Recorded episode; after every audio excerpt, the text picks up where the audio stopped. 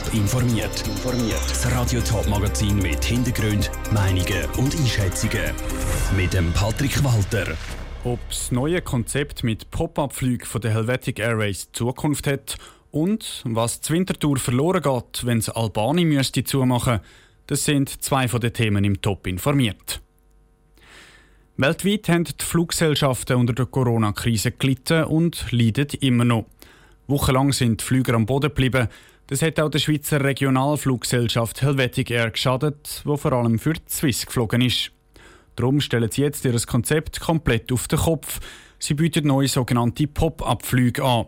Destinationen werden also nur für eine kurze Zeit angeflogen und neben dem Flug ist auch das Hotel im Preis inbegriffen. Ruud Schmenzi hat vom Aviatik-Expert wissen, ob das neue Konzept so kann funktionieren kann. Die Helvetic Airways fliegt ab nächster Woche nicht mehr im normalen Liniennetz, sondern bietet sogenannte Pop-up-Flüge an. Nächstes Wochenende können die Passagiere während zwei Tagen auf Montenegro reisen. Das Ganze ist eine Pauschalreise, wo der Flug und das Hotel inbegriffen sind. Eine Woche später gibt es dann ein Angebot für eine andere Destination. Das sind also Angebote, die bis jetzt nur Reisebüros angeboten haben. Es ist zwar ein gewagter Schritt von der Helvetic Airways, sagt der Aviatik-Experte Patrick Huber, aber einer, der es probieren. Man darf auch eins nicht vergessen, die Helvetic Airways fliegt sehr viel für die Swiss und wir jetzt Swiss selber nicht mehr fliegt, kann die Helvetic Airways kein Flug für Swiss machen. Also sind sie natürlich irgendwie noch andere Produkte angewiesen, auf neue Ideen. Und ich denke, jetzt können sie mal etwas versuchen, ob es geht. Und Helvetic Airways war schon immer innovativ. Gewesen. So haben sie früher immer wieder kleinere Destinationen in ihren Flugplan aufgenommen weil sie im Gegensatz zu grossen Fluggesellschaften so Sachen ausprobieren der Patrick Huber ist auch der Meinung, dass das Konzept sogar längerfristig funktionieren könnte. Wenn sie eine gute Auslastung bringen oder einen entsprechenden Preis bekommen, und wie ich den CEO kenne, wird er kaum irgendwelche Dumpingpreise einführen, sondern er wird schauen, dass er äh, Gewinn bringen kann fliegen. Dann ist das ein sehr gutes Rezept und ich denke, das ist eine gute Sache. Auch wenn das neue Konzept mit den Pop-up-Flügen nicht längerfristig verheben sollte, es ist auf jeden Fall ein kleiner Beitrag, um Finanzen nach der Corona-Krise wieder ein bisschen aufzubessern. Der Beitrag vom Rutschmenzi. Das gleiche Konzept mit den Pop-up-Flügen könnte auch für andere Fluggesellschaften spannend sein, aber nur für kleinere. Für grosse Airlines wie Swiss funktioniert die Sache nicht.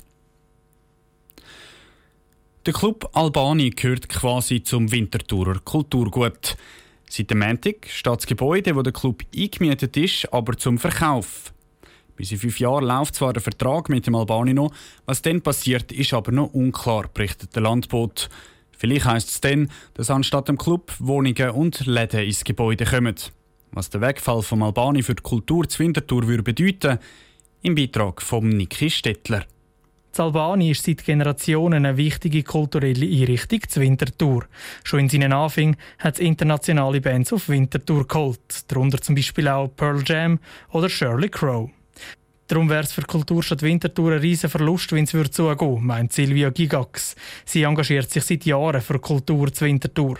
Also ganz persönlich habe ich mich im Albani kennengelernt, aber auch sonst, es ist einfach ein Ausgangspunkt immer schon gewesen und auch heute noch. Und wenn man auch sieht, zum Beispiel in der Steinberggasse, wenn man an einem Freitagabend oder auch am Samstagabend dort vorbeifährt, es lebt und bringt Leben halt auch in die Steinberggasse hinein. Seit am Montag steht die Liegenschaft, die Albani drin ist, zum Verkauf. Der Preis ist rund 3,5 Millionen Franken. Wenn der Club das Gebäude nicht kaufen kann, könnte es sein, dass jemand kauft, der in Wohnungen und Gewerbeflächen rein tut. Das wäre verheerend für Winterthur, sagt Silvia Gigax.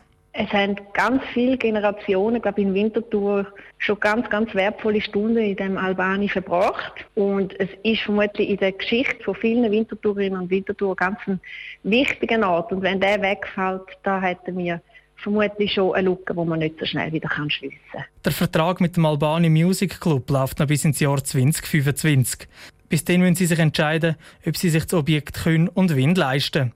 Silvia Gigax kann sich vorstellen, dass auch die Stadt Winterthur ein Batzen Geld reinschießt, damit die wichtige kulturelle Einrichtung gerettet werden kann. Das ist ein Beitrag von Niki Stettler. Die Verantwortlichen vom Club Albani überlegen sich auch tatsächlich schon, ob sie die Liegenschaft selber kaufen wollen. Sie sagen mit Banken und Interessenten in Gespräch. Wegen der Corona-Krise gibt es einen regelrechten Veloboom in der Schweiz. Und all die Velos wollen Haufen Leute jetzt auch mitnehmen in ihre Sommerferien in der Schweiz. Da stellt sich die Frage, wo ane mit all diesen Velos, zum Beispiel in den Zügen. Die Organisation Pro Velo Schweiz fordert darum mehr Platz. Für die ÖV-Betreiber ist das aber eine grosse Herausforderung. Dominik Meyerberg. Der Matthias Ebischer ist der Präsident von ProVelo Schweiz. Er fordert mehr Veloplätze in den Zügen. Die Problematik tut sich jetzt noch akzentuieren und es freut mich natürlich, dass der oberste BLS-Chef und oder oberste SBB-Chef hat gesagt, sie kommen da den Velofahrerinnen und Velofahrern entgegen und den Platz in ihren Zügen erhöhen. Tatsächlich, an einer Medienkonferenz vor Allianz Swiss Pass hat der BLS-Chef Bernard Guillemot gesagt, dass während dem Lockdown mehr Velo transportiert wurden. Die SBB-Mediensprecherin Ottavia Masserini sagt, es sei schwierig, die Zunahme tatsächlich zu bestätigen. Ein Vergleich zum Vorjahr sei unmöglich, weil während dem Lockdown weniger Leute mit dem Zug unterwegs waren. Aber man sind dran. Wir versuchen das zu machen, durch das wir zum Beispiel unsere Kompositionen verdoppeln auf gewissen Strecken, wo wir wissen, dass viele Leute mit dem Velo unterwegs sind. Zusätzlich haben wir auch Gepäckwege, die wir äh, öffnen für einen Veloverlad wenn wir wissen, dass aufgrund des schönen Wetter oder aufgrund von einer Strecke mit einem erhöhten Aufkommen zu rechnen ist. So zum Beispiel auf der Strecke Brick Bern oder Zürich-Chur. Der Matthias Ebischer von ProVelo Schweiz sieht noch eine andere Lösung. Im Moment nach der Corona-Krise sieht es ja so aus, zumindest das ist die letzte Information, die ich vom Herrn Dücko, das ist der SBB-Chef, bekommen dass es eben weniger Leute hat, die pendeln, dass mehr Homeoffice gemacht wird, wahrscheinlich auch in Zukunft. Und dann hat es eben vielleicht Platz für zum Beispiel zwei Abteile aufzutun, wo man das Velo herstellen kann. Wo es tatsächlich mehr Platz soll geben das sollen aber die Spezialisten entscheiden. Die SBB-Mediensprecherin Ottavia Masserini. Wir tun selbstverständlich immer die Optionen ausloten, die es gibt. Wir schauen das mit unseren Planern auch an. Das Rollmaterial umbauen ist natürlich nicht etwas, was von heute auf morgen passieren kann. Pro Velo Schweiz wird jetzt ganz genau mitverfolgen, was geht, für mehr Veloplätze in den Zügen. Top informiert, auch als Podcast. Mehr Informationen gibt es auf toponline.ch.